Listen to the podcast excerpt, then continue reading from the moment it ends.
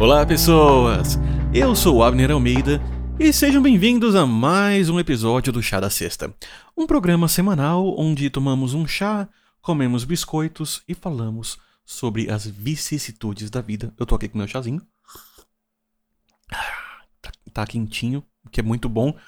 Eu ia falar nesse dia de frio, mas eu não posso falar de frio, porque aqui comigo eu tenho ela direta de Curitiba, Bibiana. E quando você tem alguém de Curitiba, você sabe que a gente não pode reclamar de frio, né? Você quer apanhar, né? Você vai falar que tá frio em São Paulo. Eu juro que eu vou pessoalmente aí pra te bater, Abner. é, não, o frio aqui é tipo 12, 13 graus.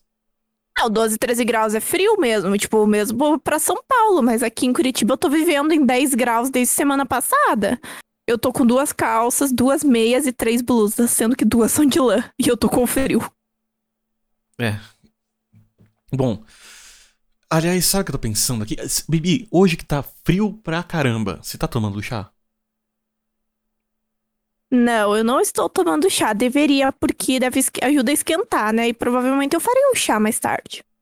Acho que eu farei. Olha a oportunidade perdida de um, de um chá da sexta com Bibiana tomando chá. Eu acho que tem que tem que esfriar mais em Curitiba. Eu não vou tomar só de raiva. Acho que tem que esfriar mais em Curitiba para você tomar um chá. Ah, mas daí não, não sobra vida se esfriar mais em Curitiba. Não, se esfriar mais em Curitiba, ah. vira Rússia. A vida se extingue.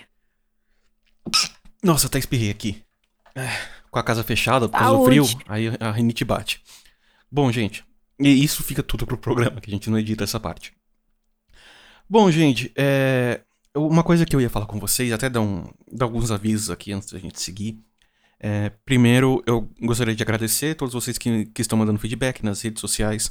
É, e lembrar que nós temos o nosso e-mail, contato.chadacesta.com.br. Se você e quiser... usem o nosso e-mail, porque nós estamos pagando esse domínio, pelo é, amor de Deus. Exatamente. E eu tava, eu tava pensando numa ideia aqui, Bibi. Vamos jogar isso ao vivo para ver o que, que você acha, se a gente faz ou não.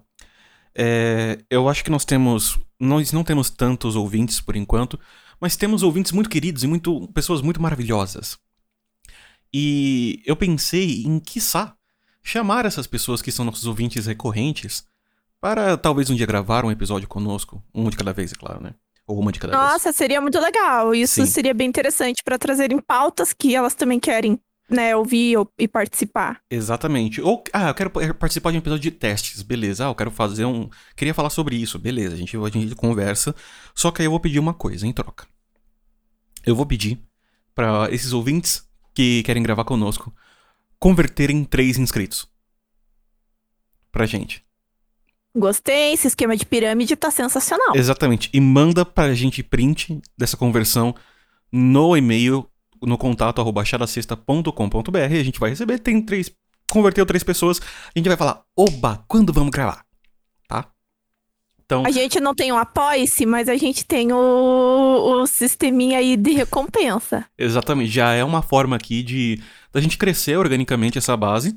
É, lembrando que esse não é um programa patrocinado e nem é nosso propósito. É, ter, ter, capitalização, exceto a Bibiana, vocês podem patrocinar a Bibiana, não o Chá da Sexta, né? Uhum. Aí da Bibiana vai começar. E hoje eu sou um oferecimento de. Sabe? é bem isso. Uhum. Uh, mas então, se você quiser participar, eu, eu super quero. E essa é uma forma da gente engajar. E você vai falar. Né, você pode até falar assim, ô, ô Kleber, eu é, se inscreve aqui e porque eu vou participar de um programa do Chá da Sexta. Você nem fala que ainda não, não tá certo. Eu vou participar, eu só não sei quando vai sair o episódio, mas eu vou participar. Então, se inscreve aqui. José Fernando, ou Kleber, ou Jalber. Né, não sei o nome das pessoas que você vai converter, mas converta pessoas. Pra, pra, pra nossa religião do chá. E meu Deus, agora eu tô sendo. Você. Eu vou ser cancelado pelo, pelos religiosos de algumas orientações falando que chá não é religião. Sinceramente, eu já fui cancelado tantas vezes, se for pensar, que olha, eu já nem ligo mais. é, é bem isso. Bom, então essa era uma coisa que eu queria conversar com vocês, ouvintes. Então já tá valendo a partir de agora. E segundo é que semana que vem, especificamente, a gente passou algumas semanas de, de vida adulta que não deu para lançar o episódio a tempo. Mas semana que vem não tem episódio mesmo. Por um motivo bem simples. Eu vou ter férias. E eu, eu não tiro férias tão longas, vou ficar três semanas de férias. Eu não fico três semanas sem trabalhar desde 2016, mas é porque eu tava desempregado. Então, eu, vai ser um momento muito importante para mim. Eu vou tirar uma semana para me isolar no mato, sem, sem contato com a civilização, né, sem contato com a internet, só eu e livros. Então, já imagina o estrago que eu vou fazer nessas férias, eu com livros no frio. Né? É, eu, eu, vou, eu vou me tor tornar insuportável fora do podcast. Mas enfim, semana que vem eu vou estar totalmente isolado, então a gente não vai ter episódio, a gente volta na outra semana normalmente, quiçá já com um dos nossos ouvintes participando conosco. Já pensou? Pode ser você. Seria sensacional. Infelizmente, gente, eu até lançaria episódio, mas eu não tenho nenhuma das senhas do Abner e eu não sei fazer edição, então vou ficar devendo para vocês. É, gente, fica tranquilo. A gente não grava com gaveta. A gente grava meio que em cima da hora pra gente poder discutir coisas da semana, às vezes. Então, por exemplo, a gente falar que o Carlos Wizard deu uma de mestre dos magos e desapareceu da CPI. Nossa, né? Abner, essa foi tão ruim, mas tão ruim. Se você não tava cancelado, você foi agora.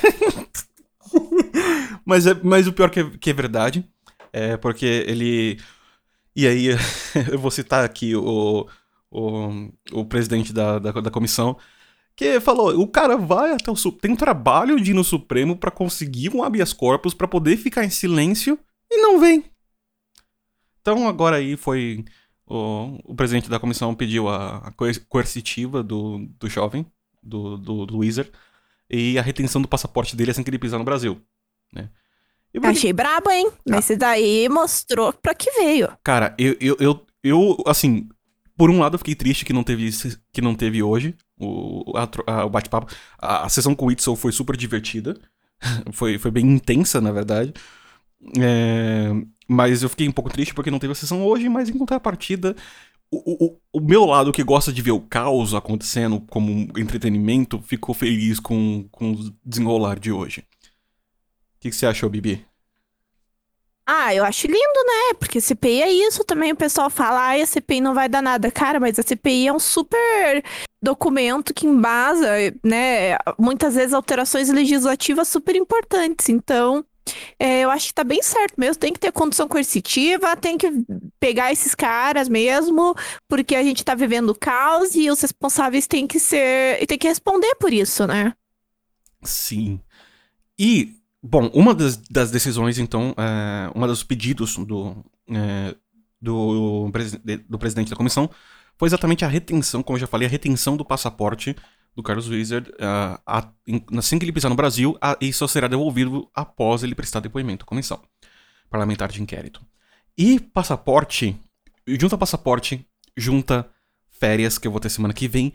O que, que a gente pensa, Bibi? Eu não sei o que, que você pensa. Eu não. Férias não e passaporte, Bibi. Ah, tá.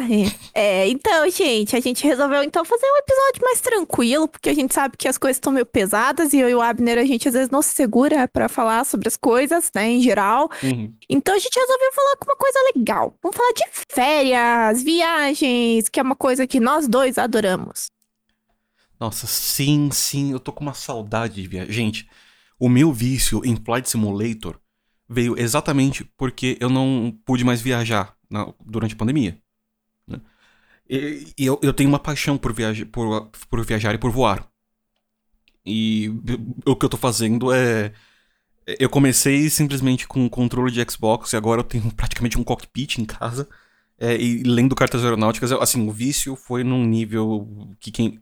A Bibi me conhece, sabe que o, o, quão, o quão viciado eu sou nessas coisas. E, e exatamente porque a gente tá ali já pensando. Esse é um episódio mais alto astral. A gente já tá pensando num futuro onde a gente pode viajar de novo e onde o brasileiro não é barrado em quase todos os países. E que a gente não corre risco de morrer. Exatamente. Então a gente tá pensando num cenário aí não Positivo. tão mais distante, né? Vacinação vindo, sendo adiantada no estado de São Paulo, Paraná também. Então, tá chegando um momento de esperança, por mais que não seja tão rápido quanto a gente queria, mas tá chegando. E aí eu, eu queria pensar aqui, vamos, vamos, conversar um pouquinho, falar sobre viagens. E Bibi, me conta, qual é a primeira viagem que você quer fazer depois que for seguro? Não Ai, é, meu Deus. não é que você pode nervo- fazer, é que vo- nervosa. não, não é que você pode fazer porque dinheiro é outra coisa, mas é o que você gostaria de fazer. Olha, eu, assim, nacional, eu vou ser bem sincera, eu tô louca pra ir pra São Paulo. Por incrível que pareça, eu tô com muita saudade de ir pra São Paulo, tipo, porque eu até fui na pandemia com o meu pai, porque meu pai trabalha em São Paulo, e eu fiquei trancada no apartamento, eu não saí, né? Porque eu fui até, eu tava, eu só fui porque ele realmente precisava resolver um, um problema em São Paulo. Então eu não. Nossa, faz dois anos que eu não, não vou pra São Paulo pra passear, pra ver, entrar em museu, em livraria, tomar café. Então eu tô sentindo muita falta. E internacional, ai, eu tô louca pra ir pra Europa. Faz tempo que eu não vou pra Europa e eu tô tipo, meu Deus, que vontade. Eram meus planos, né? Se não fosse a pandemia, para eu estar viajando e tudo mais, mas. Enfim, então pra mim, qualquer lugar da Europa. Mas também, se for pra qualquer outro lugar do mundo, estou aceitando. é basicamente só me tira daqui. Exatamente, só me tira daqui. Eu só quero viajar. Mas assim, onde na Europa você. E assim, novamente não é uma questão de dinheiros, a gente tá totalmente no, no campo das ideias. Qual lugar que você gostaria, assim, de, de ir primeiro na Europa? Ó, eu tô em dúvida, porque eu fico entre Península Ibérica, né, Portugal e Espanha, e eu fico em Uhum. dúvida entre leste europeu. São dois lugares bem top, assim, que eu não conheço e que eu tenho muita vontade de conhecer. Olha, pelo que eu, vi- eu tenho visto, é, que eu tava planejando viagens também pro futuro, depende muito de se você vai fazer um rolê gastronômico ou não. Ah, não, eu não vou fazer rolê gastronômico, não. Ah, então tanto faz. É, pra mim meio que tanto faz, porque, ai, sei lá, eu sempre parto desse pressuposto. Onde tiver promoção e preços bons, eu estarei lá. Olha, Né? eu tenho eu tenho um amigo meu, Vitão, ele viajou pra Ucrânia, eu acho. Não, desculpa, Croácia. Errei, desculpa. Nossa, a Croácia é maravilhoso. É. um dos lugares que eu mais quero conhecer. É a Croácia. Sim, aliás, eu quero pedir desculpa a nossos ouvintes ucranianos e, cro- e croatas pela confusão. Foi uma cãibra mental. Mas a a Croácia, ele comentou que é, um- é relativamente barato os rolês lá. Não, é barato mesmo. E tem a. Lá, bom, lá é o set de filmagens, né, do Game of Thrones. Eu queria muito conhecer. Porque King's Landing foi filmado em Dubrovnik. E eu tenho muita vontade de ir pra Croácia, né? Já vi muita gente falando super bem do rolê lá na Croácia e tal. E não é um destino tão, tão conhecido, né? Agora que tá se, se destacando, assim. Olha, é uma boa. O... É, é um bom destino. Eu vou falar que eu, eu, eu tinha. Tem duas viagens que eu quero fazer. E. E não devo fazer porque o euro, o euro subiu tanto. Que, na, na verdade, o, o real que caiu tanto. Né, e o mundo ficou tão tenso que eu acho que vai demorar um pouco mais pra conseguir. Mas eu, eu tinha planos de ir para Atenas. Nossa, deve ser sinistro. Grécia, pra mim, também tá no meu top list, assim. Não, assim, o, o, o- da Europa o que eu mais queria ir de tudo assim é, é Atenas, é fazer um, um rolê histórico mesmo. Então, é. Gente, eu sou muito Tiri do, do, do, do The Good Place. Eu sou totalmente o, Chi- o Tiri do The Good Place, totalmente. Mas eu ia querer ver, a, ver Ruínas da Ágora, ver o Parthenon. é, Eu ia querer dar um pulo em Corinto também. É, se possível, dar um pulo em Creta pra ver ruínas lá também. E, gente, eu quero ver ruína. É isso. Eu quero ver. Ai, Abner, velho. va- vamos, vamos junto, porque é bem o rolê que eu gosto. Nossa, eu Boa. ia amar. Eh, Mas eu não sei se eu e você, no meio de Atenas, não, não sei se qual era o, o risco da gente solto por lá. Acho que meio insuportáveis. Talvez a gente aparecesse no jornal, sabe? Tipo, brasileiros chatos né? Brasileiros dão aula para guia. presos. Exato. São detidos na Grécia. É, porque eu, eu ia querer, tipo, pular e abraçar as pedras. Quem nunca? né? É, em- em- em- é, mas é um, é um lugar. Outro lugar que eu queria ir, mas esse eu, eu. Eu tinha planos de ir mais cedo, mas eu deixei pra bem depois. É pra China. China é legal. Até porque você fala, né, mandarim. Eu não tenho muita só. curiosidade de ir pra China. Né, eu, assim, uma coisinha ou outra, eu até tenho vontade. O meu namorado, ele conheceu ali. Hong Kong fica na China, né? Momento Olha, ok. ignorância. Eu sei, é uma discussão. é um pouco complexo. É, tecnicamente, sim. É, ela, ela deixou de ser domínio britânico e passou pra China, se não me engano, em 1999. Dentro de um acordo onde Hong Kong ia ter autonomia por 50 anos, se não me falha a memória. É só que o Ah, problema. então em tese é da China.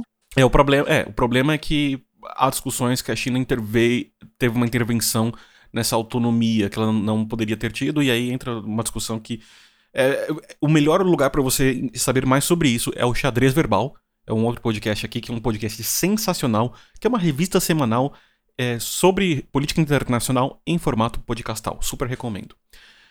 É, e, assim, aliás, para os ouvintes chineses, uh, Nihao, Woi, Woi Yao Chi, Beijing, Shanghai, Chi, Zhongguo Cai, He, Chi, Chengdu, Kan, Xiongmao. Xiongmao, Han Piaoliang.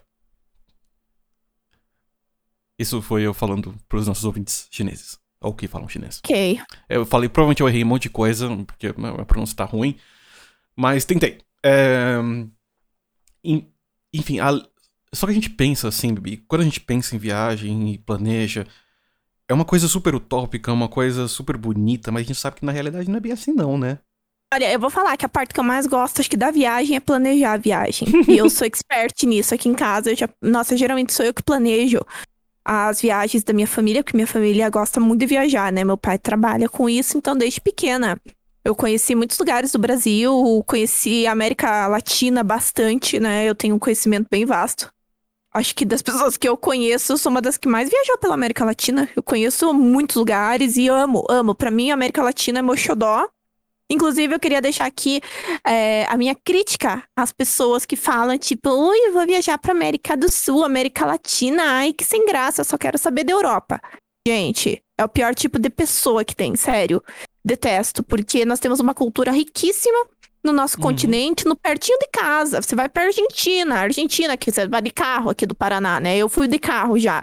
Maravilhosa. Gente, foi o lugar que eu comi melhor. De todos os países, eu acho, junto com o México, foi na, na Argentina. Gente, eu amei Buenos Aires. É, ali- Nossa, Buenos Aires é sinistra. Nossa, eu amei Amo. muito. Aliás, pros ouvintes aqui, um- uma das coisas que eu e a Bibi a gente pensou é um dia e eu, ela, o Benzinho, que é o que é namorado dela, e, é, e, é, Guri que estiver comigo, para, para o Chile, exatamente, fazer esse, esse rolê lá.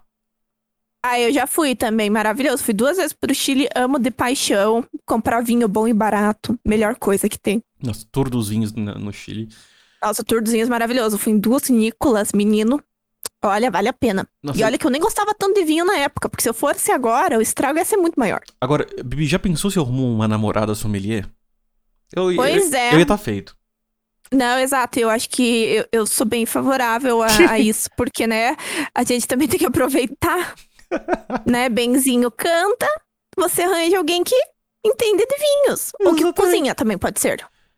Eu também. Ahn, bom, só que assim, a gente. Quando a gente pensa em viagem, nem, nem tudo são flores, nem tudo é aquela fase bonita do planejamento. Existe uma parte visceral e real da viagem que. eu acho que a melhor definição é perrengue. Eu Perrengue chique. Perrengue Exatamente. chique é a melhor definição que eu arranjei pra falar de problema de viagem. E eu amo história de perrengue chique. É uma das coisas que eu mais gosto. Tanto que a página do Perrengue Chique é uma coisa assim que eu amo acompanhar, porque eu entendo muito aqueles problemas, gente. É muita coisa que acontece. Adoro.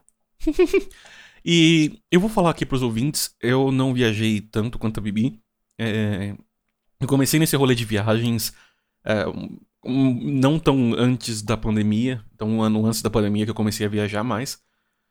É, e aí eu não aca- acabei não podendo aproveitar tanto. Eu, eu peguei. o- eu- quando eu fui mordido pelo bicho da viagem, eu tive que ficar trancado em casa. Então, acabei limitando um pouco os lugares que eu fui. E eu, eu, eu sou meio. Vocês talvez tenham percebido que eu sou uma pessoa um pouco. um pouco metódica. Então eu sou aquela pessoa que chega 5 horas antes do voo no aeroporto. Meu Sabe? Deus, você é meu pai, Abner. Tá louco. Eu sou essa pessoa que chega muito antes. Eu sou a pessoa que sabe todos os horários de tudo que vai acontecer. Eu memorizo as rotas de, de dentro do aeroporto. Assim, eu sou esse cara que, na hora que eu saio do aeroporto, eu sei exatamente o que eu tenho que fazer, como fazer. E, e- Ai, eu vou viajar com você, porque olha, eu- esse é um grande problema. Gosto de pessoas assim. é.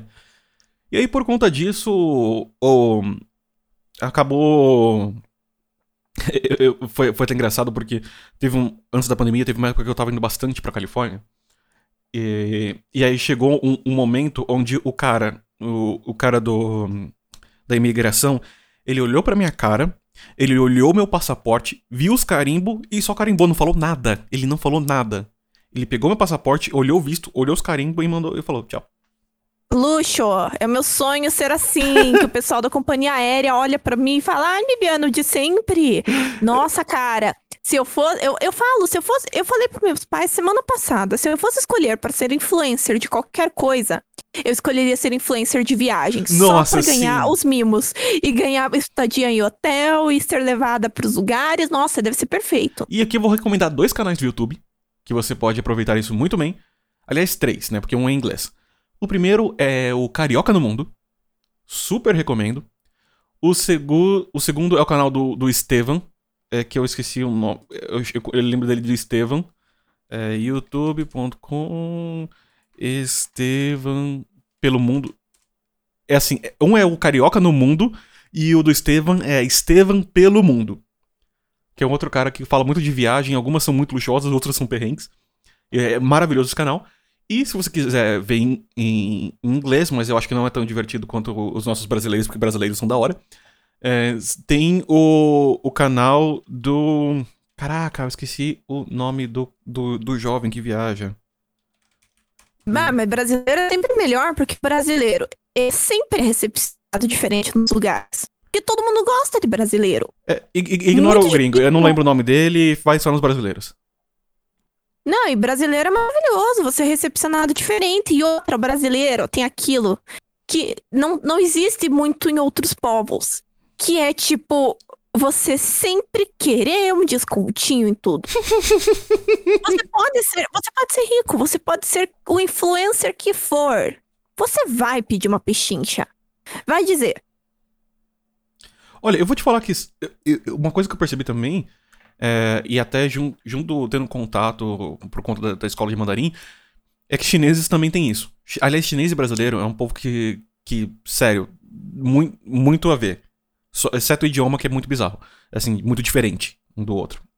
Mas é, é, é uma coisa de brasileiro e de chinês de, de pedir. E sabe uma coisa que.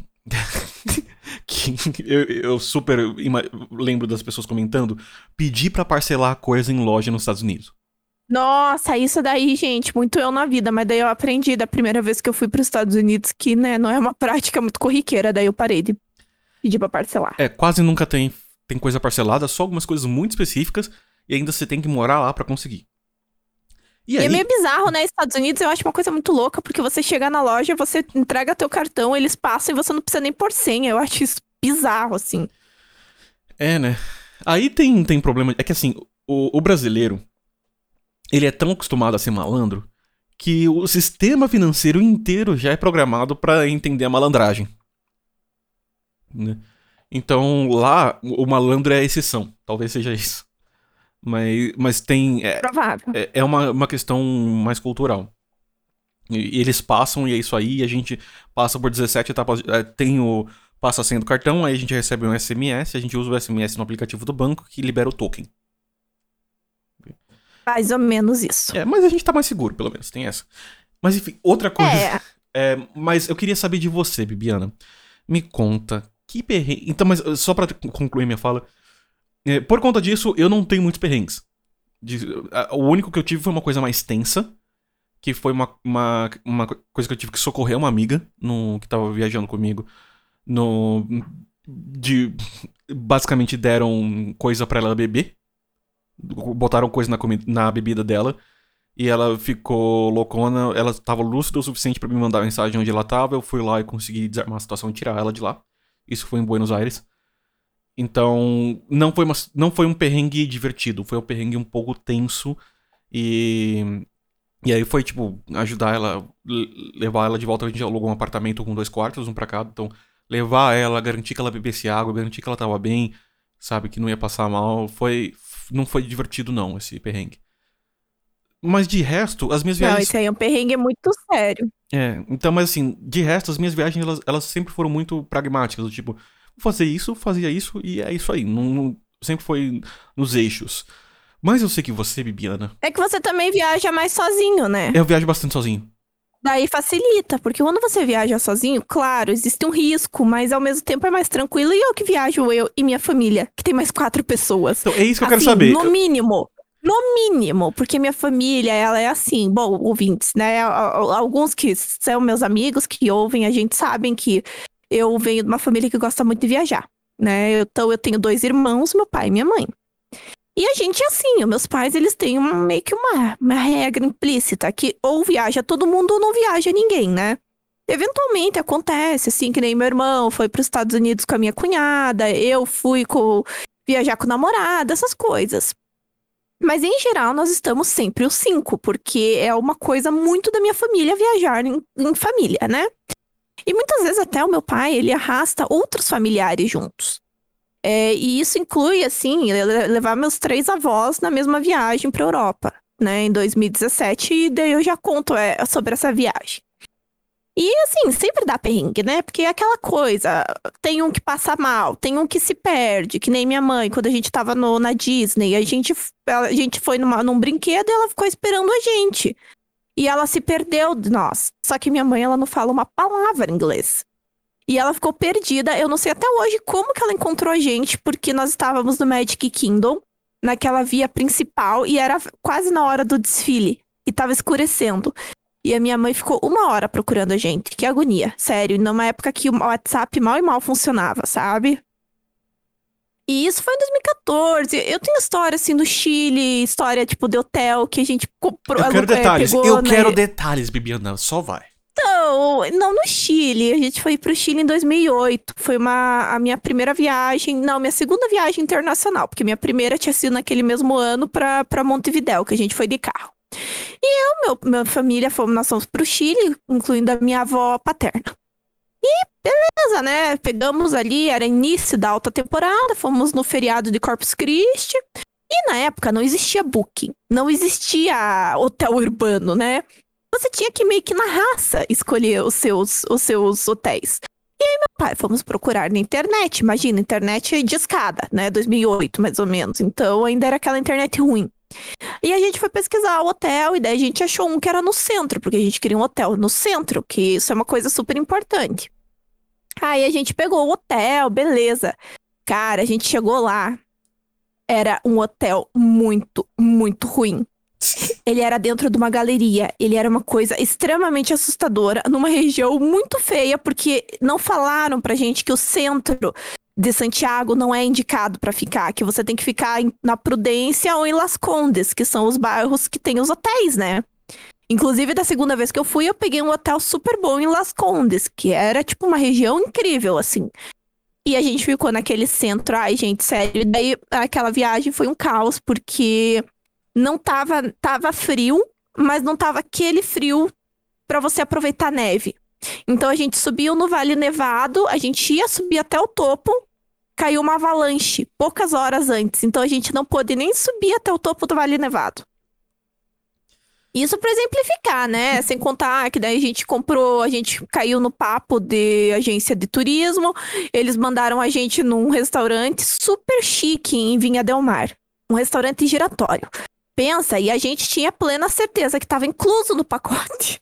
Não tava incluso no pacote. É, não estava incluso no pacote. Vamos dizer que na época meu pai gastou, tipo assim, o equivalente a 100 dólares. Que era muito dinheiro na época. Tipo assim, ia sair de, sei lá, 500 reais, sabe?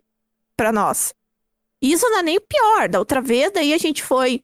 Daí, no mesma viagem, a gente pegou um jantar temático com dançarinos da Ilha de Páscoa. Olha que rolê pega turista, né? Meus pais na época não, não viajavam muito pro exterior, também caíram nessa. Gente, horrível. Caríssimo, péssimo. Mas foi uma viagem interessante, assim, né? Deu pra aproveitar bastante. Mas as minhas melhores histórias estão nas minhas viagens mais recentes. Eu quero, eu É, quero, quero ouvir. aqui eu vou, eu vou abrir um parêntese, gente, que eu vou falar aqui. Vai, vai, vai, vai ser um pouco longa, eu acho, as minhas explanações. Não tem problema. Bom, então em 2014, eu, bem plena, eh, ia ter Copa do Mundo aqui no Brasil e a faculdade ia parar durante dois meses, né? Aí eu falei, o que, que eu vou fazer nesses dois meses, que eu não gosto de futebol? Aí eu falei, bom, vou fazer um intercâmbio de voluntariado na, em algum lugar, né? Aí consegui lá uma vaga pelo programa pro México. E assim, não era México tipo Cancún ou Cidade do México, era uma cidade no meio do nada com lugar nenhum, que ficava entre Cancún e Cidade do México, 1.500 quilômetros de cada uma, porque o México é muito grande.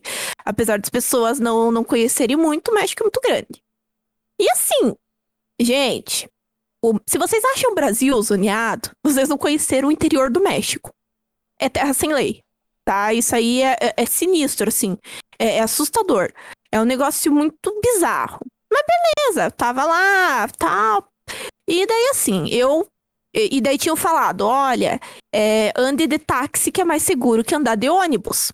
E os táxis lá são compartilhados. E são super baratos. Eles é mais barato andar de táxi do que de ônibus. Beleza, me passaram essa indicação. Eu andava então de táxi na cidade. Aí eu tinha ido pra Cancún no meu último final de semana antes de voltar pro Brasil. Último final de semana. E daí na segunda-feira eu tinha que fazer lá o participar do trabalho voluntário. E assim, eu tava numa casa de família. E essa casa de família ficava no outro lado da cidade em relação a onde eu fazia o, o trabalho voluntário. Porque normalmente são lugares mais afastados, mais na periferia. Então eu fui pegar um táxi, né, pra ir no trabalhar. Entrei no táxi, tá, tinha um motorista. Ah, ele começou a conversar comigo e eu, beleza, né? E assim, a burra aqui tinha ido pra Cancún e tava e tinha colocado, eu tinha eu andava com uma correntinha fina de ouro. Uma corrente tipo, foi o meu primeiro erro, né? E eu tinha ido pra Cancún, eu tinha ido com ela porque eu sempre usava ela e daí eu falei: "Ah, vou estar com meus colegas, tipo, vai estar seguro lá em Cancún, não, não vou poder usar". E quando eu fui trabalhar nessa segunda-feira, eu esqueci de tirar essa correntinha. E o cara viu, né? E daí ele falou assim, é, ah, é, ele falou bem assim, é, tipo assim, ah, é, eu acho bom você tirar essa tua correntinha do pescoço, porque é perigoso andar por aí. Daí eu pensei, nossa, que cara simpático, né? Uhum. Eu estava muito enganada. E daí, isso, o motorista do táxi, né?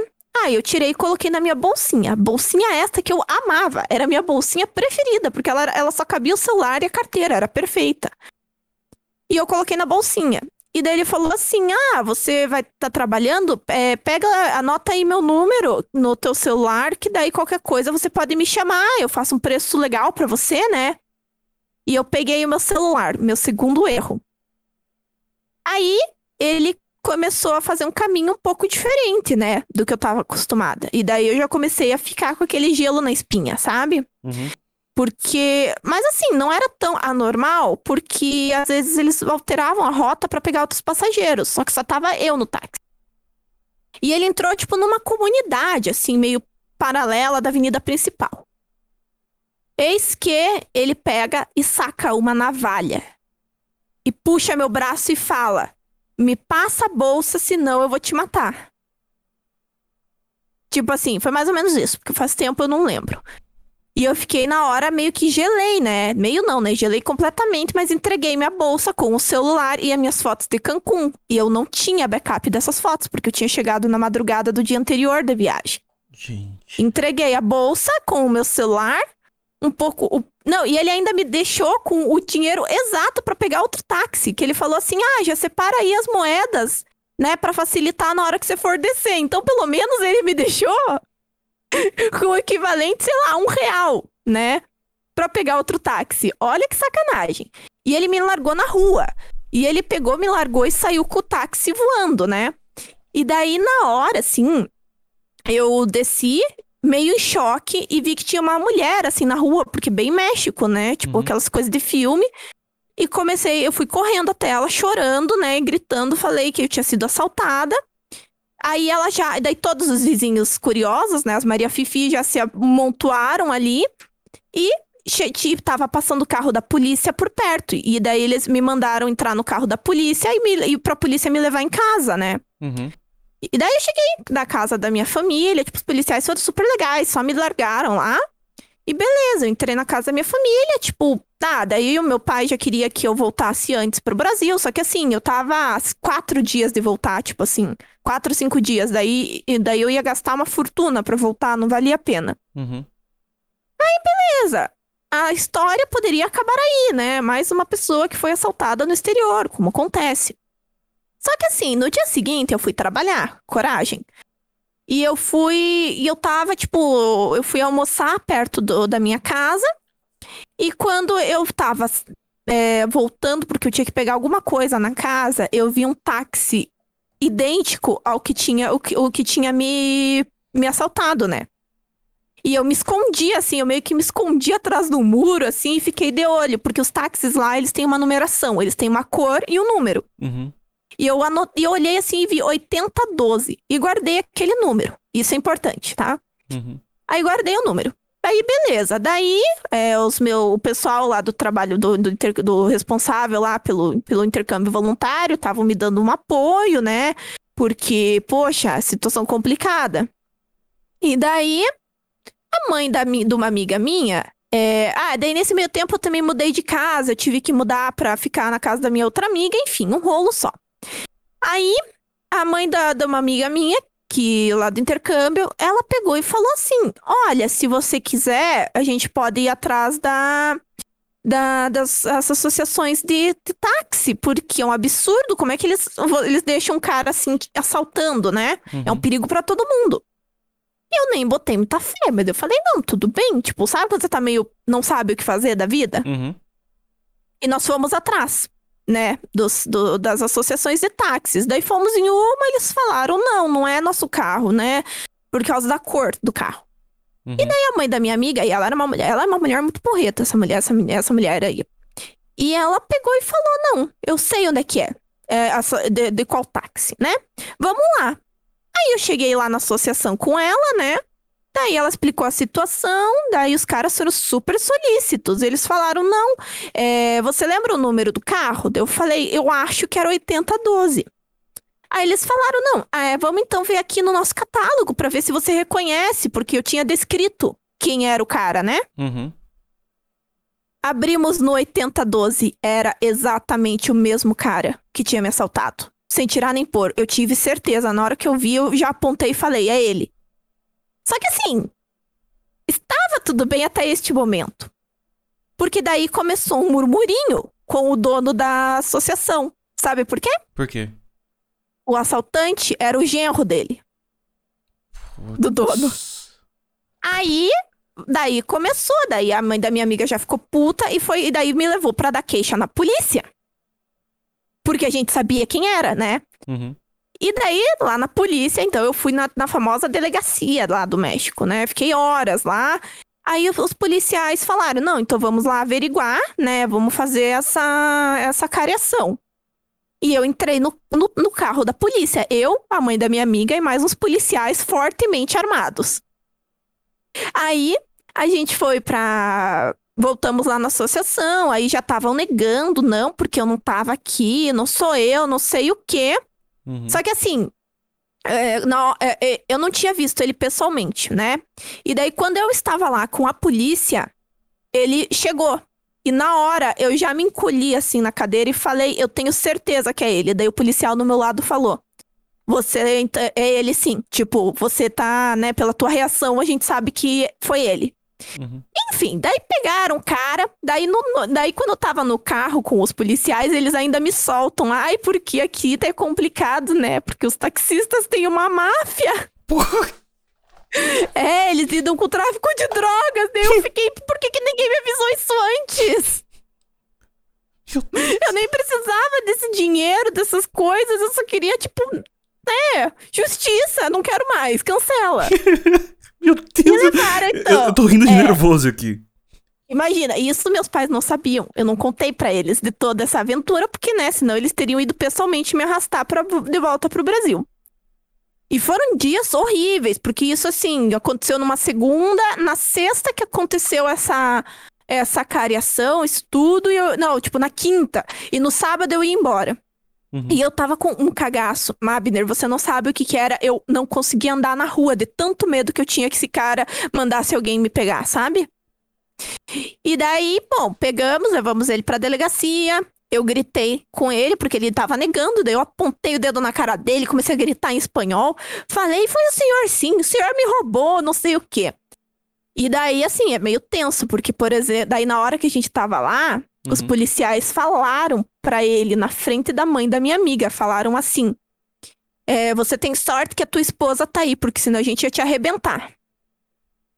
Eles ameaçaram ele de tortura, sabe? Foi bem, Uhum. bem disgusting, assim, tipo, uma situação bem complicada. Porque a mãe da minha amiga tava falando que, ai, porque ela ia acionar a embaixada do Brasil, os caras ficaram com medo, né? Uhum. Aí, beleza, né? Daí a gente ficou lá, daí, tipo assim, veio o advogado dele e ele negando. Aí veio um outro taxista que tava lá no, no meio do rolo e ele mandou um bilhete pra mãe da minha amiga com o telefone dele e pediu pra ela ligar pra ele, né? Uhum. E a mãe da minha amiga ligou e ele falou assim: Não, ele roubou assim, tipo assim, foi ele, a gente sabe disso, ele tá negando, mas não é justo que ele se safe dessa, né? Porque o cara é um safado, sabe? Então, assim, eu só tô aqui pra dizer que a gente tá no teu lado. Olha que rolê, né? Aí a polícia meio que. Daí o advogado veio, daí, enfim, houve uma transação penal.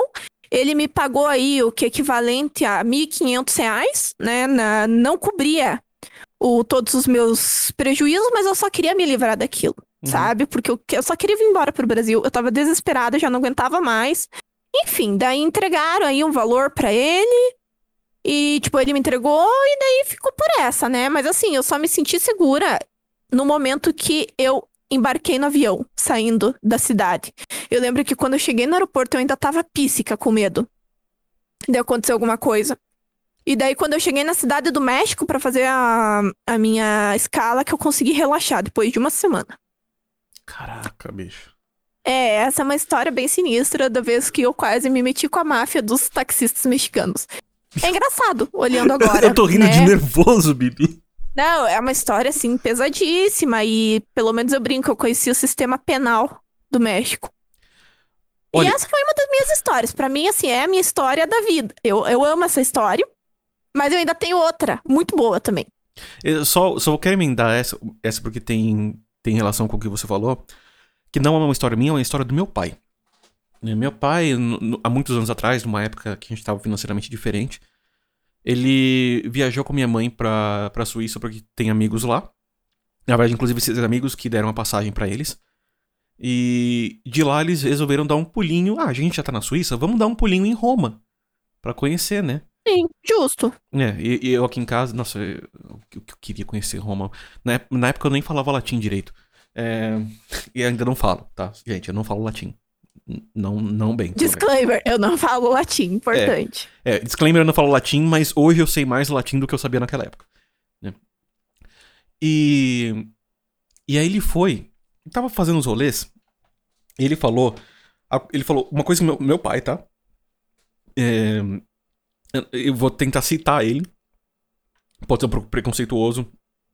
Vou tentar fazer uma citação mais, mais limpa, ah, mais ah, neutra possível. Mas ele falou que. Uh, desculpa, deu um soluço agora. Me bichar muito rápido. Ele falou que lá tava cheio de marroquino. Tipo, cheio mesmo. E eles eram meio que equivalente à população. Quase que a população de rua que a gente vê em São Paulo. Não exatamente, mas quase. Pois bem, meu pai foi pegar o metrô. É, e numa dessas, Em Roma? em Roma.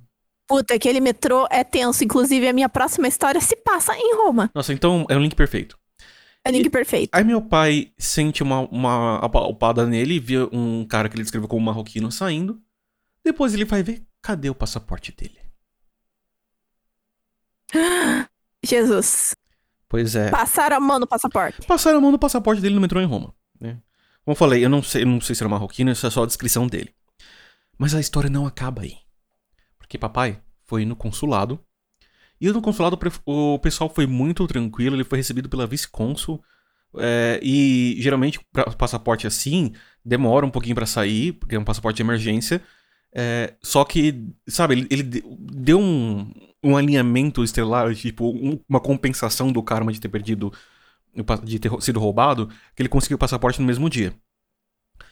Só que o passaporte que ele. O passaporte que ele tava era um passaporte brasileiro, mas com a capa vermelha, emitido na Itália. Então, era, era um passaporte com cara de europeu, mas emitido pelo consulado brasileiro na Itália. E aí ele ele tá voltando, quando ele vai voltar pro Brasil, ele tá sai, sai da Suíça, vai para Espanha e da Espanha ele volta para São Paulo. O pessoal da, da Espanha começa a encocar um pouco com meu pai. E eles começam a encocar primeiro se ele era árabe, né? Ou, ou que não, mas assim, uh, às vezes a minha. Às vezes a gente tem um pouquinho, cara, mas não é muito. Mas lá acharam que ele era e começaram a encocar. E ele, tipo, não, sou pastor, eu sou cristão, não sei o quê. E depois começaram a questionar por que, que ele tava com um passaporte vermelho, se ele tava indo pro Brasil. Ai, complicado, porque os caras eles encrencam muito, dependendo da, do, da cara da pessoa. Se eles acham que no Guantanamo é europeu, eles vão cair em cima. Não, foi tenso, foi re realmente tenso foi tenso no nível assim que eles, eles queriam deportar o meu pai para a Itália. Ok, mas a Itália também, é, lá na Itália, eles deviam ter dado uma declaração, né? Eu acho que esse tipo Não, de ele, coisa ele é tinha, ele, ele, tinha o boletim de ocorrência da polícia italiana e o passaporte era, de, era do consulado brasileiro. Então, assim, ele tava. Gente, que bizarro. Ele tinha toda a documentação. E aí ele foi entender o que acontece. O passaporte brasileiro é muito valioso na Europa. Sim, porque é um tanto que tem gente que fala para você não andar com o teu passaporte, colocar em cofre, porque você consegue acesso a quase todos os países. Agora não, né? Porque agora a gente é um Uhum. bando de fudido. Mas assim, é, na época a gente tinha acesso tranquilo em qualquer país. Né, isso inclui, inclusive, quando eu fui pra Rússia, eles sempre pediam eu- é, o visto. Eu falava, não, mas eu sou brasileira. Ah, tá. Não precisa, tipo. Mas, mas, sério, e, e aí, então, teve toda uma cariação com ele, foi, foi um pouco tenso. E com a minha mãe de boas, né? Minha mãe branca, né? não, não encrencaram. Só encrencaram com meu pai. E. E aí, é, ele foi escoltado praticamente até a aeronave. é, pelos Meu agentes de imigração armados, né? Não, não fortemente, mas armados.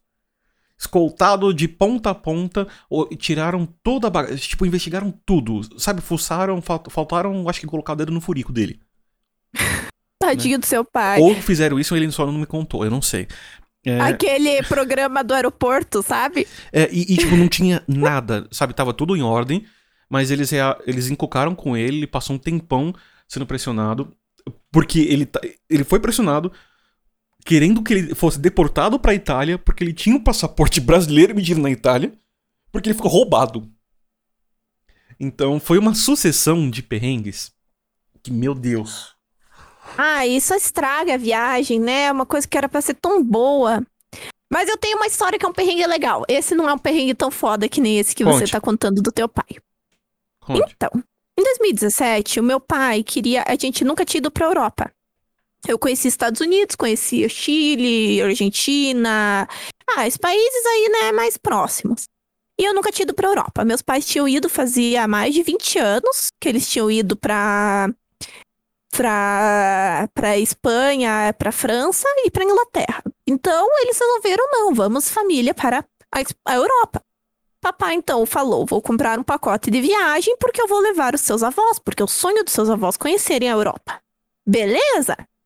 Vamos que vamos. Meu pai comprou um super pacote que ia de Roma até Londres. Então fazia toda a, Eu- a- a Itália, toda não, né? Mas as principais cidades era Roma, Florença, Veneza, Milão, Verona, é, ia para Suíça, Lucerna, Zurique, Paris e Londres. Duas semanas. Legal, né? Só que assim, esses pacotes de viagem, eles colocam nós em uns hotéis muito distantes do centro. São hotéis muito bons, mas que não ficam na parte central da cidade, justamente porque como você tá andando com a com a, a equipe lá deles, você tá com o ônibus, não tem necessidade, em tese, né? Uhum. Só que assim, a minha família não gosta de ficar presa só no, no que o, o- a, a agência faz. Tanto que a gente nem gosta muito de viajar com agência de viagem. Essa foi a primeira vez. E acho que a última, assim, que a gente foi realmente, assim, a viagem inteira com uma, um, um grupo. Porque realmente nós estávamos com meus avós, né? E seria a melhor opção. Mas beleza. Estávamos num hotel em Roma. Só que assim, Abner, Roma é muito grande, né? É uma cidade imensa. Então já é. Você já não fica tão próximo do centro, né? Você não vai ficar lá na Fontana de Treve, muitas vezes.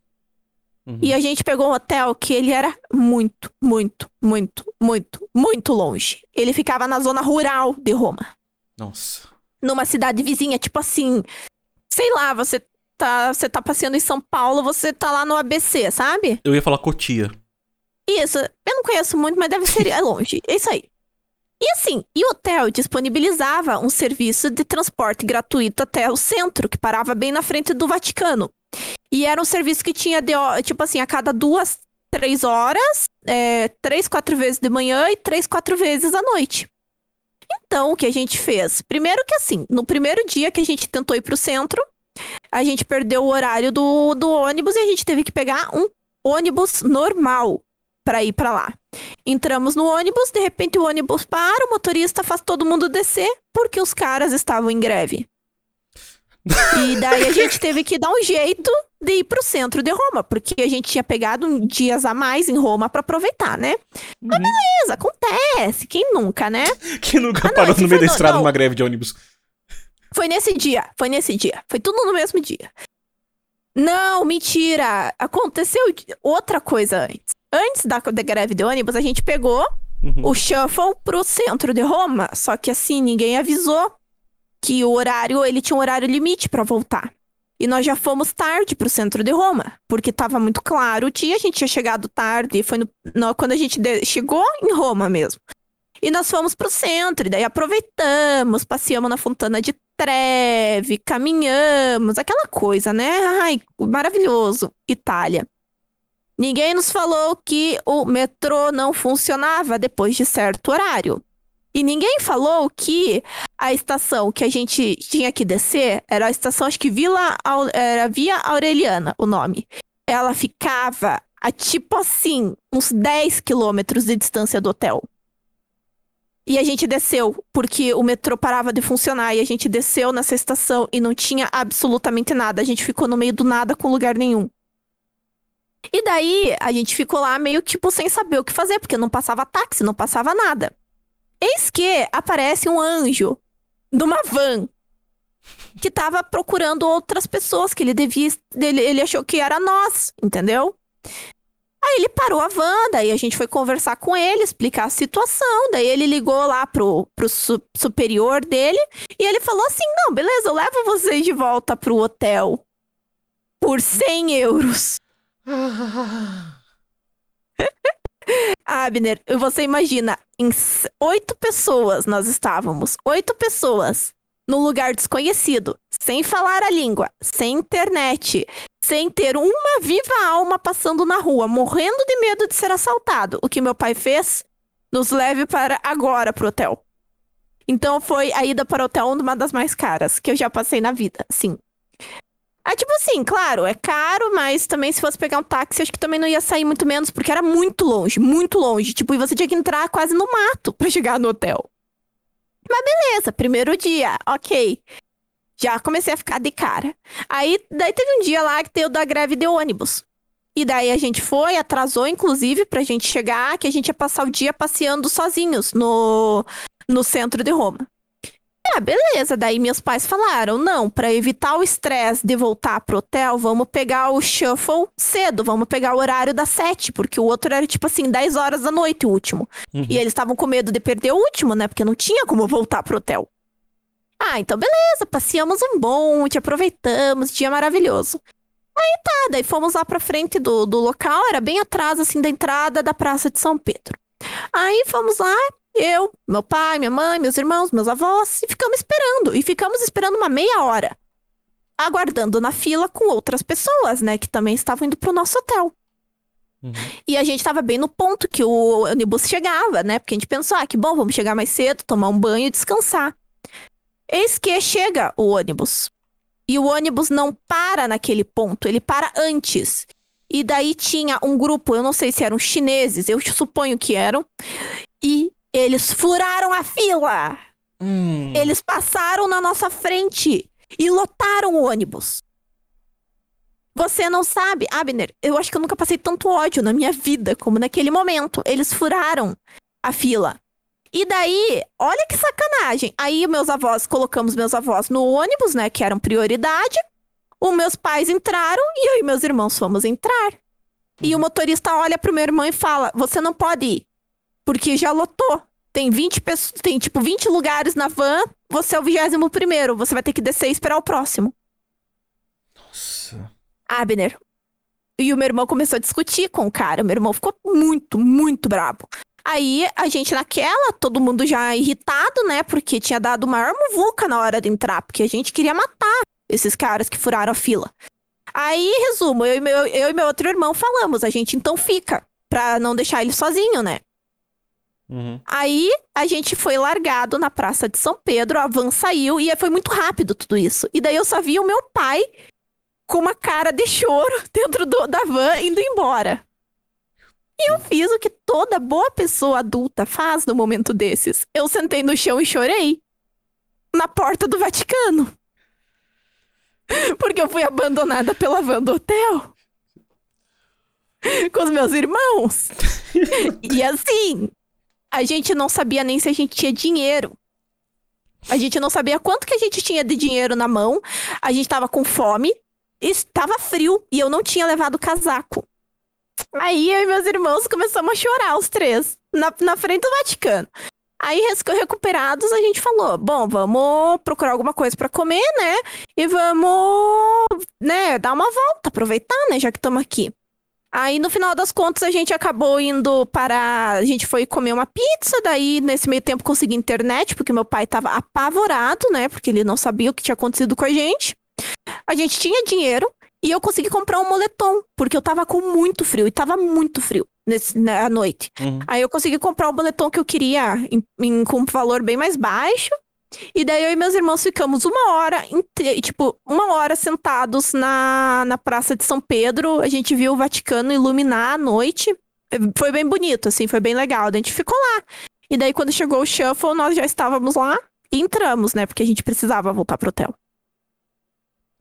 E daí esse foi o grande perrengue. Você chorou E na Europa. mesma Chorei na Europa, sim, mas eu levei, nessa mesma viagem, quase levei câmera na cara de chinês lá em Versalhes. A minha avó levou um tombo no aeroporto de Paris na volta, que ela ficou com uma sequela na mão que até hoje ela tem problema. Assim, perrengues, né? É, também quando eu fui pra Rússia em 2018, que eu fui pra Copa do Mundo, a gente teve, perdemos a- quase perdemos a conexão é, de Paris para São Petersburgo, que só tinha tipo um voo no dia e o nosso tinha atrasado e a gente quase perdeu. E daí a gente teve que correr no aeroporto. Meus irmãos tiveram que implorar para a mulher do da, da, da, da empresa aérea para liberar pra gente. Daí fiquei sem mala. Ah, essas coisas assim, mas coisas que acontecem, né? Mas eu acho que essas são as minhas melhores histórias, sabe? Do México e da vez que eu e meus irmãos fomos largados pelo cara da van do hotel. Gente, eu honestamente eu acho que a Bibi tem mais viagens internacionais na história dela do que livros que eu li esse ano. É, são muitas viagens. Né? E, e Ah, eu leio bastante.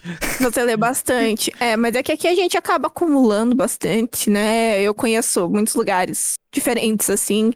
E, ah, é muito bom. É Ah, muito bom. Eu acho que é um investimento que te deixa mais rico e não pobre. Agora, Bibi, eu separei uma coisa especial pra gente fechar esse episódio. Ai, meu Deus. Vou mandar aqui no chat do Discord. Olha só. Por favor, que eu também tenho que entrar no francês daqui a pouco, não esqueça. Pra poder aí? continuar viajando, tô abrindo. Eu tô abrindo aqui. Ai, vamos lá, né? Bom, pra quem não sabe, nossa, eu separei um teste do BuzzFeed porque a gente adora fazer testes aqui. E é um teste que diz: Quem é você na hora de viajar? Uma coisa é certa: você vai ser identificado por outro brasileiro no exterior. Ah, não, isso é de praxe. Quem nunca? É, e- Você vê brasileiro de longe, você sente o cheiro, a aura do brasileiro. Nossa, aliás, um detalhe rápido, eu lembrei quando eu tava voltando de Tulsa. Uma das. Gente, é, viagem. O brasileiro é, é- é tenso viajar, dependendo de onde você volta. Eu tava voltando por Atlanta. Era um avião que tinha praticamente só brasileiro na volta. Gente, era. Era gente falando, eu não vou sentar aqui. E era a moça falando, mas é o seu lugar, senhora. É, o lugar é marcado. E, tipo, a mulher, ela Ela tinha um lugar dela, ela botou a bolsa no lugar dela e sentou em outro. E falou: Ai. caguei! Esse é meu lugar agora. Ai, brasileiro você até cansa. Eu, quando tava no México, tava feliz da vida porque eu tava no lugar que não tinha brasileiro. Então, rolou, Conheci três. então, rolou isso. É, rolou também um pessoal que colocava a mala em. Sabe o overhead bin? Esqueci como é isso em português. Sim. É, mas na, na- no maleiro de cima do avião. A galera sai colocando mala no primeiro buraco que vê e não no que fica em cima do seu assento. Resultado, colocaram no. O avião não tava cheio, mas o meu, meu lugar tava sem espaço. Aí eu fui falar com, com o comissário, nesse meio tempo encheu o maleiro. Eu tive que comer a mala de mão no banco, só que é uma mala grande de mão. Então eu tive que ficar com a perna Nossa, dobrada. sacanagem. Eu fiquei com a perna dobrada por umas 11, 12 horas. Putz, o voo de Atlanta é muito longe. A última vez que fui pros Estados Unidos também foi por lá. Terrível. Essa foi. Tanto que. Isso foi em 2011. Eu só fui ir para os Estados Unidos de novo em 2019. Em trauminha e nunca mais, nunca mais eu vou de Delta. Mas enfim, vamos lá. Nossa, nem fale. Terrível. Terrível. Mas Te eu te- entendo. Mas eu tenho boas experiências com American Airlines. Mas vamos lá. Então, primeira pergunta. Comece escolhendo um continente que você quer muito conhecer: América do Norte, Ásia, América do Sul e Europizza, chocolate, queijo, baguete, croissant. Ah! Bibi? Ah, eu quero conhecer qualquer um, mas assim, eu vou colocar Europa. Eu vou colocar Ásia. Justo. Justo. O que não pode faltar na sua mala de jeito nenhum? Espaço, carregador do celular, sal de frutas ou roupas versáteis. Eu vou falar espaço, porque eu sou rainha do souvenir. Justo. Eu vou falar carregador de celular. É, eu- É, porque é básico, mas é que isso eu já parto pra pressuposto que é básico, né? Quem que vai viajar sem? olha, é, essa é uma das coisas que eu, eu me certifico de levar dois toda vez que eu viajo. Pra você ter uma ideia. É, e espaço depende muito. Assim, primeira, quando eu fui para Estados Unidos, pra Califórnia a primeira vez, eu fui com uma mala grande e uma mochila. Não, não, desculpa, com uma mala grande e eu fui com uma mala menor de mão, mas porque eu ia ficar duas semanas lá. Então eu precisava de bastante coisa. Mas ainda assim, a mala que eu comprei pra despachar era muito grande, mas ela é muito grande. Então ela foi metade cheia, metade dela tava vazia. Eu voltei com aquela mala cheia, com a minha mala de mão entuchada, e eu comprei uma outra mala de mão. Cara, isso é normal. Eu, todas as vezes que fui para os Estados Unidos, eu comprei mala. É, isso, isso foi antes do dólar estar 5 reais, tá, é, gente? exato. Eu fui em 2014 e o dólar tava 2,20. Nossa, 2,20. Então imagina, eu fiz a festa. A gente foi com três malas aqui em casa, pequenas, porque a gente já sabia que ia voltar com muitas malas. Abner, nós Hum. voltamos com oito malas médias e grandes. Meu Deus, abriu a lojinha, né? E abrimos uma lojinha. Bom. E agora em 2018 também. Eu fui com uma mala só, tive que comprar uma outra lá, porque não tinha condições. Vamos lá. é, próxima. Qual a primeira coisa que você faz quando chega no destino? Procura uma coisinha para comer, checa se tem aquele kitzinho de graça no banheiro do hotel, manda um stories para todos os seus amigos verem ou anda pelo bairro que você está ficando.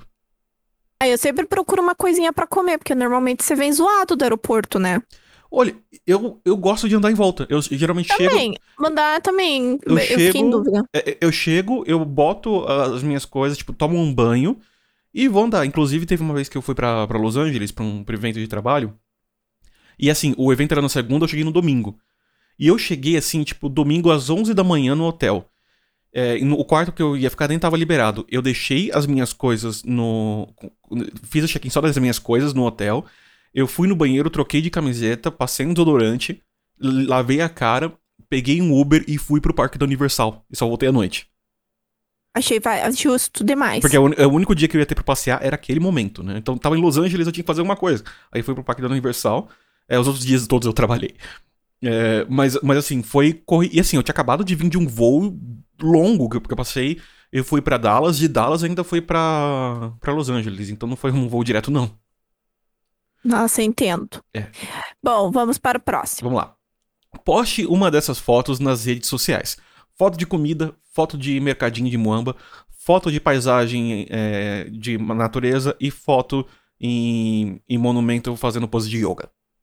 E mercadinho, porque eu adoro foto de mercadinho. Inclusive, tava editando uma hoje de- lá da Holanda, maravilhosa. Olha, eu tô muito em dúvida na foto de comida e na foto de, de monumento, monumento natural, porque eu gosto muito de tirar foto de paisagem. Eu tenho, eu tenho realmente gosto de tirar foto de paisagem. Mas eu, eu vou tirar foto de. Vou pegar a foto da comida. Que eu sempre. Uma das primeiras coisas que eu vejo quando vou viajar pra um lugar é como é a gastronomia de lá.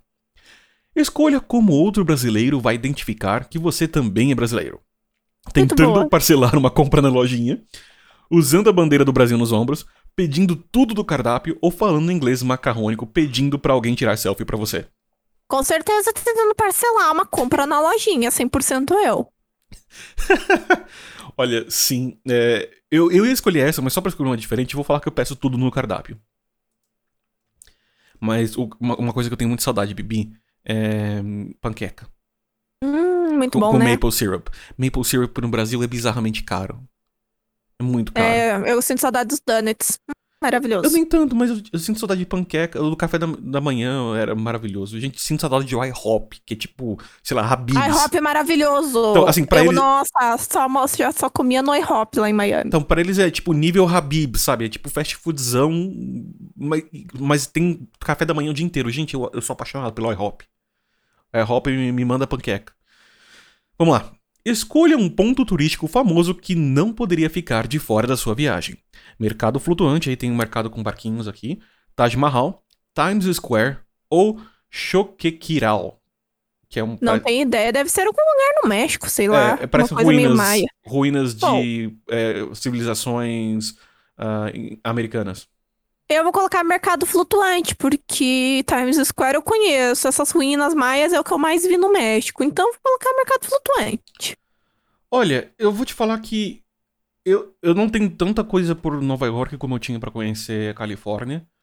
Mas me conhecendo seria mais perto de uma coisa. Eu gosto de coisa urbana, eu gosto de urbanismo. Então eu vou pra Times Square. E finalmente, por qual perrengue você com certeza passaria? Vixe, um pouco de tudo. Passar mal por causa de algo que você comeu. Celular sem espaço para armazenamento ou mala com excesso de peso. Mala com excesso de peso, porque eu passo isso toda vez que eu viajo. Sem exceção. Eu tenho problema e daí eu tenho que usar a mala dos meus irmãos.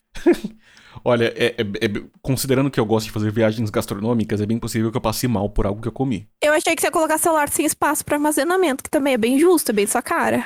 É, é, é, só que eu resolvi isso recentemente. Então, Que bom. que bom. Mas vamos lá, o que, que você tirou, Bibi? Importador de muamba. e eu acho que isso tem tudo a ver comigo. Você aproveita tanto a viagem que precisa levar vários pedacinhos dela de volta pra casa. Sim, com certeza eu. É chaveirinho do gift shop, brusinhas de 3 dólares e claro que nunca pode faltar aqueles chocolatinhos que todo mundo fica de olho. Pena que faz parte do título oficial de mambeiro trazer aquelas encomendinhas que você também tem que esconder na alfândega, né? Sim. Nossa, a última vez que eu fui dos Estados Unidos eu voltei com três iPhones. Momentos. Ah, e assim, eu já trouxe caixa de bala nerds dos Estados Unidos, eu trouxe 15 caixas na- nas minhas malas. Olha, Pra só, dar, pra dar pros meus amigos. É. só pra avisar a Receita Federal, eu não estava com a Bibi nessa viagem, tá? É, nenhuma, na verdade. Nossa, é. É. Não, que bom, porque eu, eu e minha mãe, gente, é terrível. Nossa, chaveirinho, eu tenho chaveiro da Rússia até hoje. Abner, quando você vier, quando eu- a gente for se ver, eu vou te dar um chaveiro da Rússia, porque Aceito. eu ainda tenho o chaveiro da Rússia, Spasiba. eu tenho. Oi? Spasiba. É, Obrigado em russo. eu sei. É. Eu só não sei responder isso. E qual que você tirou? Olha, é, eu tirei- meu Deus, eu tirei um perfeito também pra mim. Você tirou turista gastronômico. Viajar é bom, mas comer. Ah, comer é bom demais. Juntar os dois então é uma nova definição de paraíso. Você sabe que não existe nada tão incrível quanto conhecer lugares diferentes pelo estômago, e por isso divide o itinerário igualmente, igualmente entre pontos turísticos importantes e restaurantes deliciosos. Manda Foods, gente, isso sou eu em viagem. Eu sou, eu sou o doido da, da gastronomia na viagem. Inclusive, na, na última vez que eu voltei dos Estados Unidos, o que eu trouxe na minha mala foi mistura de panqueca e maple syrup. Xarope de Achei maple. né? super justo. Parece minha mãe trazendo pasta de amendoim quando a gente Detalhe. foi pros Estados Unidos. Detalhe, abri, a, a, autoridade alfandegária americana abriu a minha mala, porque tinha pó e tinha um, tinha um vidro lá. Aí eles olharam, tipo, pó de panqueca e, e, e xarope. Eles falaram, tipo, nah, de boas. Detalhe, é esta pessoa que não sabia o significado da folhinha É, essa pessoa que não sabia. Não, eu não sabia o que, que emoji. Essa pessoa que não sabia que a folhinha não significava Canadá e nem friozinho. de outono. Quantas pessoas fazendo intercâmbio no Canadá? Gente, muita gente fazendo intercâmbio no Canadá, muita gente fã de automobilismo. É, não é pra nós. Ah, bom, gente, é. muito obrigado, Bibi. Boa aula de, é de francês hoje, né? É, francês. Daqui a três minutos. Aula do semestre. Daqui a três minutos. Então, gente, muito obrigado. Foi um prazer estar com vocês aqui. E voltamos daqui duas semanas. Beijão. Tchau, tchau.